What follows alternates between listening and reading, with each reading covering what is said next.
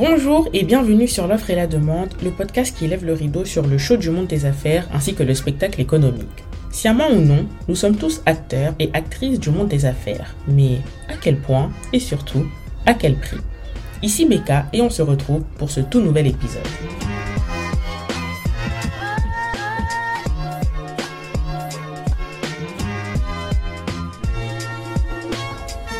Alors, avant de commencer, je vais faire un petit disclaimer parce que euh, cet épisode sera totalement différent des autres dans la forme. Il aura un aspect un peu plus académique étant donné qu'on va introduire les notions de business, de lobbying, d'industrie, etc. de façon euh, assez scolaire pour nous éviter de le faire dans les prochains épisodes et pouvoir traiter exclusivement du cœur du sujet ça me semblait indispensable de faire cet épisode parce qu'en fait, les sciences économiques demandent une certaine rigueur mathématique dans le raisonnement qui fait que je ne pouvais pas parler euh, d'économie, de business, etc. Euh, avec vous sans avoir introduit convenablement ces notions qui font euh, bah, vivre le monde des affaires. Ceci étant dit, nous pouvons commencer l'épisode. Alors, en ce qui concerne le plan, on va d'abord commencer avec euh, les systèmes économiques dominants. Nous poursuivrons avec tout ce qui est entreprise, business model, etc. Ensuite, nous parlerons de l'impact des politiques sur tout ce système. Et enfin, nous finirons sur euh, bah, l'acteur le plus important, je pense, c'est-à-dire euh, toi et moi, les consommateurs. Alors, alors, alors. Quels sont les systèmes économiques dominants? Avant toute chose, il faut implanter le cadre. Dans notre contexte, nous devons introduire ce que l'on appelle un système économique, qui est en fait l'organisation de l'économie d'une société qui lui permet de gérer sa production, ses ressources, sa consommation, etc. Le système économique est un peu un miroir de la société. En gros, il reflète comment elle se porte, son niveau de vie. Il donne également des indications sur les questions d'égalité. Certes, il reflète la société, mais il influence également on parle de circuit économique, c'est-à-dire des flux qu'il y a entre les différents agents économiques. Alors, reprenons la notion de circuit économique et d'agent économique. Le circuit économique représente l'ensemble des interactions des activités économiques, dit les flux, entre les agents économiques qui sont les ménages, les entreprises, les banques ainsi que l'État.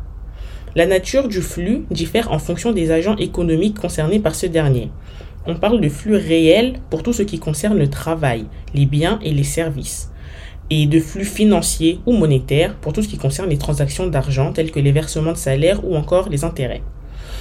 Pour que ce circuit économique soit opérationnel, les flux doivent agir en sens inverse. Ils doivent se répondre, être en quelque sorte la contrepartie de l'autre. Un travail fourni, flux réel, doit en contrepartie percevoir un salaire, flux monétaire. Le travail est la contrepartie du salaire et le salaire est la contrepartie du travail. Comme je l'ai mentionné précédemment, hein, on aura l'occasion de revenir dessus plus en détail et sur toute façon euh, beaucoup moins scolaire. Alors, évidemment, il existe une multitude d'écoles de pensée en économie, mais nous allons aujourd'hui rester focalisés sur les deux systèmes économiques qui semblent être rivaux et opposés en tout point, du moins, c'est ainsi qu'on les présente et qu'on les étudie. Je parle effectivement du capitalisme et du communisme. Au collège et au lycée, nous avons tous eu affaire au fameux chapitre sur la guerre froide, cette guerre qui a opposé le bloc ouest mené par les États-Unis et le bloc est mené par ce qu'on appelait à l'époque l'URSS, l'Union des républicains socialistes soviétiques, avec notamment la Russie.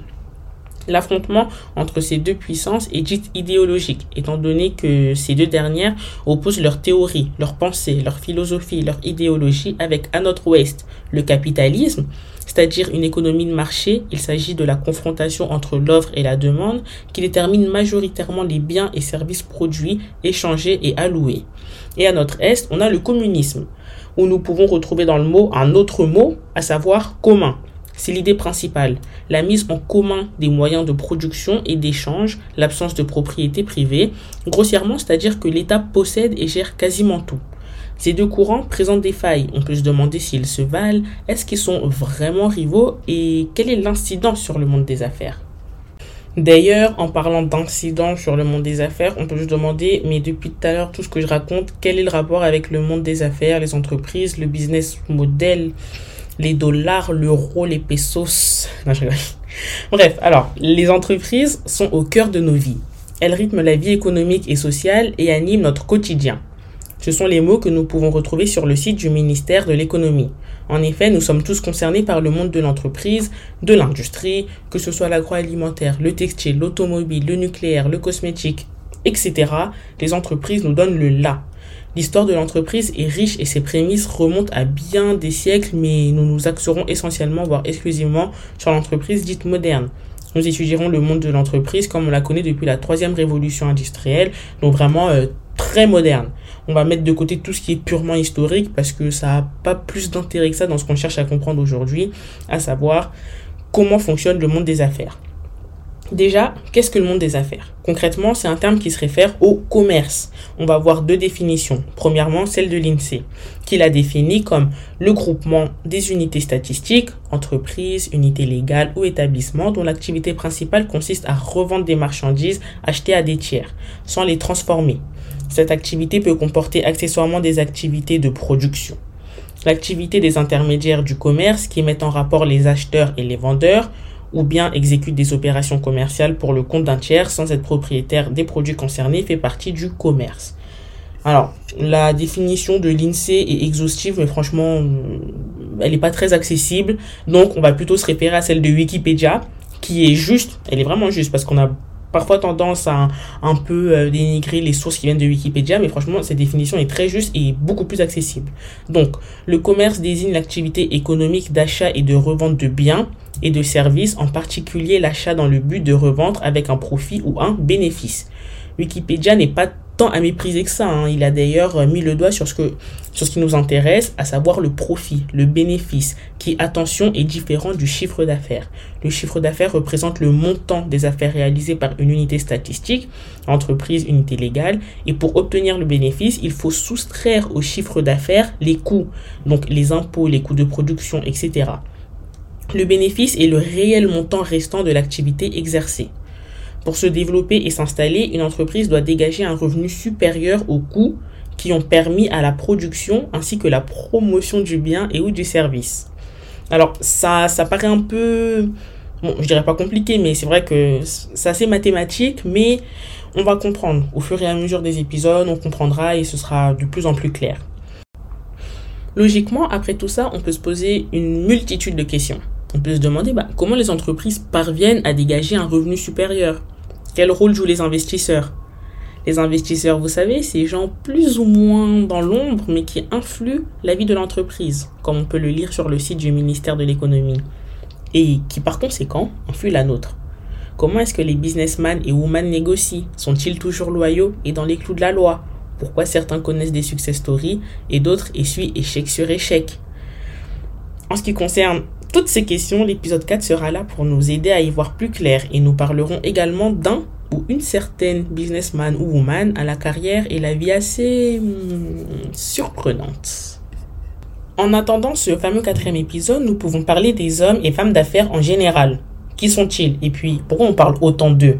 On sait tous qu'il existe un lien entre nos élites politiques et les hommes et femmes d'affaires, mais à quel point? Les businessmen et women, les entreprises, possèdent des intérêts qu'ils doivent à tout prix défendre pour le bon fonctionnement de leur intérêt. Mais quand je dis à tout prix, c'est vraiment à tout prix, jusqu'à faire pression sur les élites politiques. En effet, les lois, les réglementations, les taxes, les normes à respecter ne participent pas toujours à la recherche permanente de maximisation de profit des firmes. Alors, pour détourner cette embûche assez conséquent, il existe des groupes de pression, d'intérêt ou d'influence, enfin bref, des personnes qui vont rentrer en contact direct ou indirect avec un responsable public en vue d'influencer une décision politique pour défendre des valeurs et intérêts particuliers, nous explique Transparency International. Il s'agit d'une activité légale. Cette pratique n'est pas condamnée par la loi, mais son cas n'est pas toujours respecté. Vous commencez à comprendre, hein, on ne va pas rentrer dans les profondeurs de ce dossier assez opaque maintenant. Nous l'examinerons à la loupe durant le cinquième épisode, et là encore, certains noms qui vous sont très probablement familiers seront mentionnés dans ces affaires. En fait, ici, nos représentants politiques n'étaient finalement pas juste les marionnettes de leur ventriloque fortuné. C'est assez difficile à croire, hein, sachant qu'ils ont des pouvoirs législatifs, voire exécutifs.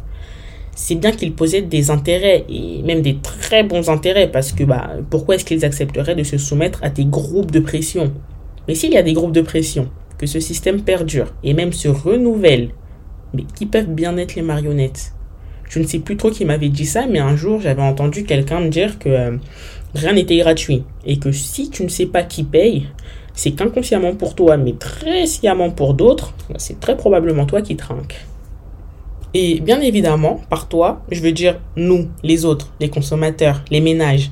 La fonction principale de cet agent économique est la consommation, c'est-à-dire l'usage de biens et ou services dans le but de satisfaire des besoins et des désirs. Vous l'aurez compris, dans ce podcast, nous parlerons de la consommation marchande, celle qui s'effectue sur un marché. La consommation non marchande, c'est ce qu'on qualifie plus ou moins justement de gratuite. On y inclut en général les services collectifs comme l'éducation ou la sécurité par exemple. Afin de mener sa vie de la manière la plus rationnelle possible, les ménages doivent effectuer un arbitrage, un choix, parmi plusieurs choses en fonction d'une multitude de paramètres, hein, évidemment. Mais parmi eux, les ménages doivent choisir entre épargner et consommer, en fonction de leur pouvoir d'achat. On ne peut pas dépenser plus que ce que nous avons, c'est un fait, mais il est également important de mettre de côté pour ce qu'on appelle assurer l'avenir, il faut épargner pour pouvoir concrétiser des projets futurs comme l'acquisition d'un bien par exemple ou financer des études, un voyage, etc. C'est un fait également.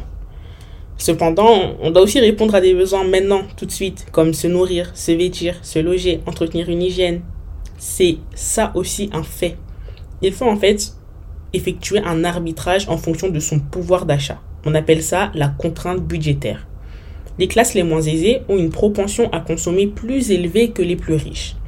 La propension à consommer représente le montant du revenu disponible d'un ménage qui est dédié à la consommation. Les classes les moins aisées, ayant de plus faibles revenus, utilisent une grande partie de leurs revenus dans les besoins primaires, les nécessités. Ils n'ont pas forcément les moyens d'épargner, contrairement aux plus aisés qui ont des revenus pardon, plus importants et à qui il reste suffisamment pour épargner. De ce fait, leur propension à consommer est plus faible, elle est moindre. En réalité, il est difficile de faire des généralités sur les consommations des ménages parce que cette dernière est influencée par différents facteurs économiques tels que le revenu et le prix, comme nous venons de voir, mais également par l'intervention de l'État, la publicité, etc. D'ailleurs, le marketing est l'objet du second épisode. Mais pas que ce sont des facteurs plus logiques, mais pourtant ceux qu'on pense euh, bah, pas forcément en premier, qui jouent le plus. Je parle par exemple des facteurs sociaux comme l'âge, les pratiques culturelles, le mode de vie. En somme, la consommation des ménages est fortement influencée et moins un ménage possède d'argent, moins il possède sa consommation. S'il y a le mot pouvoir dans pouvoir d'achat, ce n'est pas anodin. Cet épisode touche à sa fin. Comme vous l'aurez compris, ou comme tu l'auras compris, j'ai un peu du mal avec le vous, le tu, mais bon, ça je le réglerai au fur et à mesure des épisodes.